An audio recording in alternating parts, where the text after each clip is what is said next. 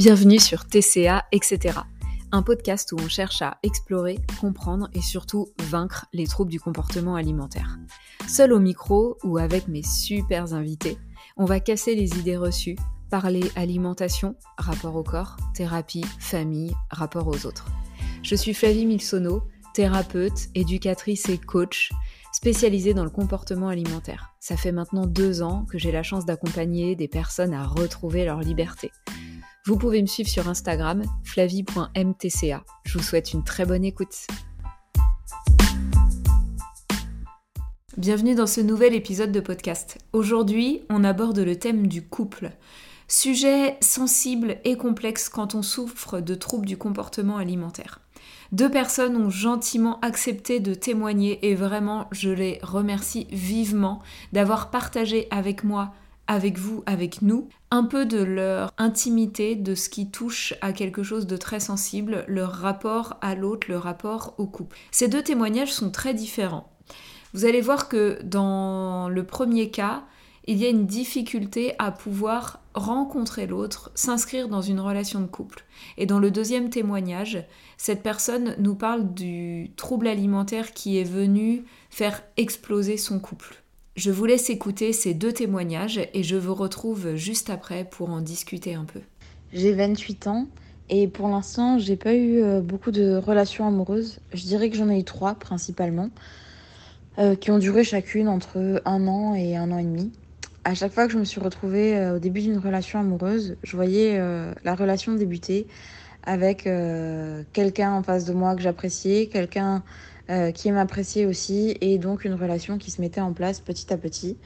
Et à chaque fois, ma, ma réaction, plutôt que de me réjouir, de me dire que j'avais trouvé quelqu'un avec qui je m'entendais bien, avec qui j'allais pouvoir passer du temps, avec qui on allait pouvoir partager des choses, euh, ma réaction, c'était plutôt de me dire oh non. Euh, oh non parce que j'avais peur euh, de ce que de la manière dont allait évoluer cette relation.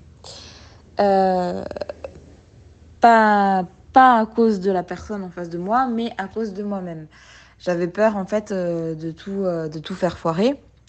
Euh, alors je parle au passé, mais en fait c'est quelque chose qui est toujours d'actualité parce que j'avais et j'ai toujours des blocages qui empêchent bah, la relation d'évoluer, des blocages qui sont plutôt de l'ordre du rapprochement physique euh, voilà, je j'arrive pas, j'ai du mal avec ça. Et, et donc, euh, je me suis toujours retrouvée face à, à des personnes euh, patientes, mais, mais voilà, qui, à force, quand bien même on est face à quelqu'un de très patient, c'est quelque chose qui, qui pose problème. Et qui pose d'autant plus problème que si on se retrouve face à quelqu'un de compréhensif, il va pouvoir se dire euh, que, ok, pour l'instant, il n'y a pas de, rapprochement physique, c'est pas grave, euh, mais il y a le reste, le reste d'une relation de couple. Et, en fait, c'est là que, que j'en viens euh, au lien entre les TCA et la relation de couple. Parce que, donc, moi, je me retrouvais dans des situations où j'étais avec, je, je mettais toujours des guillemets, en couple euh, avec quelqu'un, mais avec qui on ne faisait pas euh, ce que les couples font physiquement habituellement, et donc avec qui, euh, pour, pour que notre relation soit claire, pour les deux soit clairement un couple, il aurait fallu partager d'autres choses, comme bah, par exemple le fait, la tendresse, du coup, qui ne passait pas par, par le physique, une tendresse qui, qui passait par les mots. Et dans la tendresse par les mots, il y a par exemple les compliments. Et, euh, et moi, à chaque fois que, que, que le compagnon avec lequel j'étais me, me faisait un compliment, euh, j'essayais d'accepter ce compliment, mais en fait, c'était pas, c'était pas évident du tout. Et euh, j'avais du mal à, à, le cacher. Et ce qu'il y avait de pas évident pour moi là-dedans, c'est que si euh, il me disait que j'étais jolie ou euh, qu'il aimait bien euh, certaines parties de mon corps, plutôt que de me faire plaisir, moi, ça me faisait penser justement à ces parties-là de mon corps auxquelles, avant le compliment, je n'étais pas en train de penser. Et le fait qu'il me fasse un compliment dessus, quand bien même c'était, ça se voulait et c'était gentil, moi, ça me rappelait juste les complexes que j'avais et les angoisses que j'avais liées à mon corps. Et, et donc, et donc, c'était compliqué pour moi d'accepter, d'accueillir les compliments de l'autre. Et l'autre, c'était et pour l'autre, c'était compliqué de, de, devoir se restreindre dans les rapprochements physiques, de devoir se restreindre dans les compliments. Euh, donc il y avait cette partie-là qui était compliquée. Ensuite, euh, quand on est en couple, on partage des moments ensemble. Euh, partager des moments ensemble, ça veut dire passer des journées ensemble. Quand on passe une journée ensemble, il y a forcément un moment où on est amené à manger. Passer du temps ensemble, ça peut aussi être euh, puisque c'est quelque chose de social, passer du temps autour d'un repas, soit au restaurant, soit autour d'un repas cuisiné par l'un ou l'autre, passer du temps à table. Et ça aussi, du coup, quand on a des TCA, c'est compliqué parce que manger avec les autres, c'est pas forcément toujours simple. Et surtout, manger en tout cas en ce qui me concernait, ce qui me posait problème, c'était de manger avec quelqu'un, d'avoir l'impression de ne pas pouvoir maîtriser ce que je mangeais.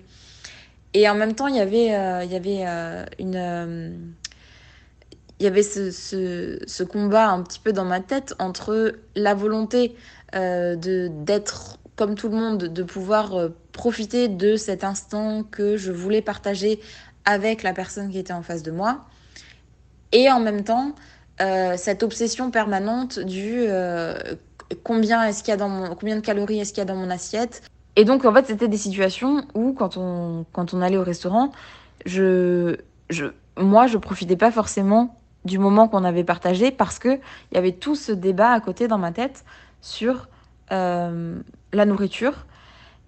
Et en même temps, c'était pas un débat que, je pouvais, que je me voyais partager parce que je trouvais ça euh, complètement absurde et, euh, et complètement égoïste et complètement superficielle parce que, parce que je me disais, enfin, je, je suis en train de réfléchir à euh, est-ce que euh, tel plat euh, va comporter 100 calories de plus que l'autre, alors que je savais très bien que en plus c'était pas en un repas que ça allait changer quelque chose à mon poids, à mon apparence, et que je savais qu'en plus les personnes qui étaient en face de moi n'étaient pas fixées sur mon apparence, et que quand bien même j'aurais grossi, c'était pas ça qui allait les faire en sorte qu'elle veuille plus de moi. Donc je, je, trouvais tout ça absurde et donc je ne voyais pas euh, forcément le partager avec la personne en face de moi. Mais du coup, euh, voilà, ça faisait des, des, des, situations compliquées. Et donc quand, quand partager des moments, euh, ça devient compliqué à, à ce point-là, parce que du coup, en fait, je sortais des sorties qu'on faisait ensemble complètement, enfin très fatiguée parce que parce que j'avais j'avais l'impression d'avoir euh, d'avoir mené de front plusieurs choses en même temps. J'avais mené d'un côté euh, le euh, un discours interne sur sur ce qu'il faut manger pas manger qu'est-ce que je vais faire après pour perdre les calories que je viens d'ingérer est-ce que j'aurai le temps d'aller vomir est-ce que j'aurai le temps après d'aller faire du sport est-ce que enfin voilà. Donc il y avait tout ce tout ce débat là il y avait en même temps la culpabilité d'avoir ce débat là euh, dans ma tête parce que je m'en voulais d'avoir euh, ce, voilà je me trouvais complètement égoïste de réfléchir de cette manière-là plutôt que de me consacrer complètement à la personne que j'avais en face de moi. Et puis il y avait la personne du coup euh, en face de moi à laquelle j'avais essayé de prêter quand même attention. Donc il y avait eu trois choses majeures à faire en même temps et, chacune qui était quand même assez intense. Et donc je sortais à chaque fois de ces choses-là complètement épuisée et pas satisfaite finalement de ce que j'avais vécu. Et jusqu'à ce qu'à chaque fois je me dise, bon, mais finalement, euh, la, la, relation telle qu'elle est me fait euh, plus de mal qu'autre chose. Et c'est pas forcément un mal que je suis prête à, à accepter dans le sens où, bon, bah voilà, il y a des choses où on n'a pas le choix, on est obligé de, de, de, de, les vivre et, euh, et de continuer comme ça, même si ça nous plaît pas. Alors que bah, une relation amoureuse, euh, concrètement, c'est censé euh, générer du plaisir. Donc, il n'y a pas de raison de s'imposer une relation amoureuse si elle ne génère pas de plaisir. Euh, et donc, et donc voilà, les relations dans lesquelles je me trouvais finissaient toujours par s'arrêter parce qu'il y avait tellement de stress c'était tellement fatigant pour moi de gérer tout ça, toutes ces choses mutiques dans ma tête en même temps que je finissais par être de plus en plus distante. Et, euh, et au bout d'un moment, ben, pour, euh, pour le compagnon euh, en face de moi, c'était plus possible parce que parce qu'il y avait, y avait j'imposais une distance dans le temps puisque je, je voulais qu'on se voit moins souvent parce que je voulais faire moins de restaurants parce que j'avais toujours voilà cette obsession là en tête il y avait euh, la, distance euh, dans les paroles parce que j'acceptais pas les compliments. Il y avait la distance physique parce que je supportais pas qu'on m'approche. Donc, quand bien même moi je savais que j'étais attachée à la personne en face de moi, il était difficile pour la personne en face de moi d'avoir vraiment d'être rassurée. Et donc, et donc à force, voilà, les relations finissaient par se finir. Et en même temps, c'est problématique parce que, euh, parce que du coup, euh, bah, j'évite euh, tout ce qui pourrait être, tout ce qui pourrait se rapprocher d'une relation amoureuse. Je l'évite pour ne pas souffrir et ne pas faire souffrir l'autre, mais en même temps, ce n'est pas satisfaisant non plus parce que ça m'impose une solitude euh, qui, euh, qui n'est pas toujours simple. Et dans cette solitude-là, euh, il y a aussi le, une forme de, du coup de vide, de vide dans le moment présent, mais aussi de vide quant à, quant à l'avenir possible. quant, à, quant à la suite possible des choses parce que, parce que j'ai l'impression bah, de ne pas arriver à avancer, de ne pas pouvoir imposer mes TCA à quelqu'un d'autre dans un couple. Euh, enfin voilà, de ne pas savoir euh, si, euh, si à un moment donné je vais arriver à, si je vais garder, arriver à garder le repas ou pas, si ça va m'obséder ou pas, sachant que si ça va m'obséder et que j'ai quelqu'un en face de moi qui me parle d'autre chose, la situation va m'énerver parce que je vais pas arriver à gérer les deux trucs en même temps. Et enfin voilà, j'ai l'impression que tant que, tant que j'aurai des TCA, je pourrai pas vivre euh, face à quelqu'un sans lui faire de mal en lien avec euh, du coup toutes les préoccupations que génèrent les TCA. Je dis pas que dans une relation de couple sans TCA, euh, on ne fait pas du mal à l'autre, mais disons que là, le mal, en fait, le mal qu'on s'inflige à soi-même, même si on le clarifie pas et que voilà qu'on l'explique pas à l'autre, je pense que on le fait ressentir à l'autre aussi d'une autre d'une autre manière. Voilà, j'ai l'impression de pas évoluer dans les TCA, j'ai pas l'impression d'évoluer dans mon rapprochement possible à l'autre. Et donc quand on regarde les choses sous ce prisme-là, ça donne un peu l'impression qu'on est condamné à être seul euh, pour toujours. Et le problème, c'est que je me retrouve pas forcément euh, dans cette vision-là de la vie. Euh, dans la mesure où, euh, personnellement, si... En fait, si je ne vis ma vie que pour moi, je n'ai pas envie de la vivre. Et donc, euh, et donc voilà, c'est un peu, un peu compliqué au quotidien à ce niveau-là. Après, j'exagère peut-être un peu les choses et je déborde peut-être un petit peu du sujet. Mais malgré tout, je, je voilà, j'espère que, je pense qu'il y a probablement des, solutions et voilà, qu'il faut continuer à, chercher et qu'il euh, y a bien un moment où les choses euh, évolueront dans le sens euh, positif. Bonjour, je m'appelle Ludivine, j'ai 41 ans. Je suis tombée dans l'enfer de l'anorexie il y a presque 10 ans, juste après la naissance de ma fille, suite à une très grosse dépression du postpartum qui n'a pas été diagnostiquée à temps. cette maladie m'a littéralement pourri la vie au sens propre comme au figuré, puisqu'elle m'a privée de, profiter pleinement des premières années de, naissance, enfin de vie de ma fille. Elle a mené mon couple ben, au désastre, puisque avec le papa de ma fille, nous avons fini par divorcer euh, au bout de 5 ans. Donc ma fille avait 5 ans, c'est un âge très petit. Et euh, tout ça parce que l'accompagnement des gens qui souffrent de TCA, c'est quelque chose qui est compliqué, je pense. Moi, j'ai eu euh, un accompagnement qui a été super, euh, psychologue, psychiatre, vraiment top, mais mon conjoint à l'époque, lui, ne voyait pas la nécessité d'être suivi et il s'est isolé dans son travail. Et moi, je me suis sentie extrêmement seule, pas du tout soutenue. Et au final, ben, nos chemins ont évolué pas ensemble, mais côte à côte, mais dans une vision différente de la vie. Et ça a conduit euh, notre couple au divorce. C'est quelque chose qui est regrettable. Euh, moi, au bout de quelques années, euh, j'ai vu que bah, on, est, on vivait ensemble, mais plutôt à côté. J'ai essayé de lui en parler, mais je pense que c'est difficile déjà d'être aux côtés de quelqu'un qui, qui souffre de cette maladie qui est terrible. Et il n'a pas voulu m'entendre ou il n'a pas pu. Et au final, euh, ben, voilà, nos chemins se sont éloignés.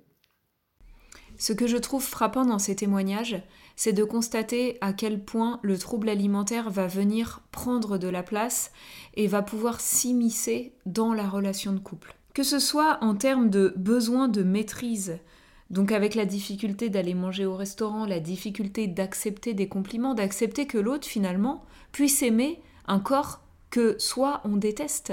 La difficulté d'accepter d'être ramené à ce corps, que ce soit par le toucher, les câlins, les relations sexuelles, les compliments. La difficulté à pouvoir gérer tout le brouhaha interne qui se passe dans la tête et la conversation et l'attention qu'on a envie de porter à quelqu'un. Et ce que je trouve très très flagrant dans le premier témoignage et qui est triste aussi, c'est ce sentiment d'être un peu bloqué finalement dans quelque chose qui ne convient pas.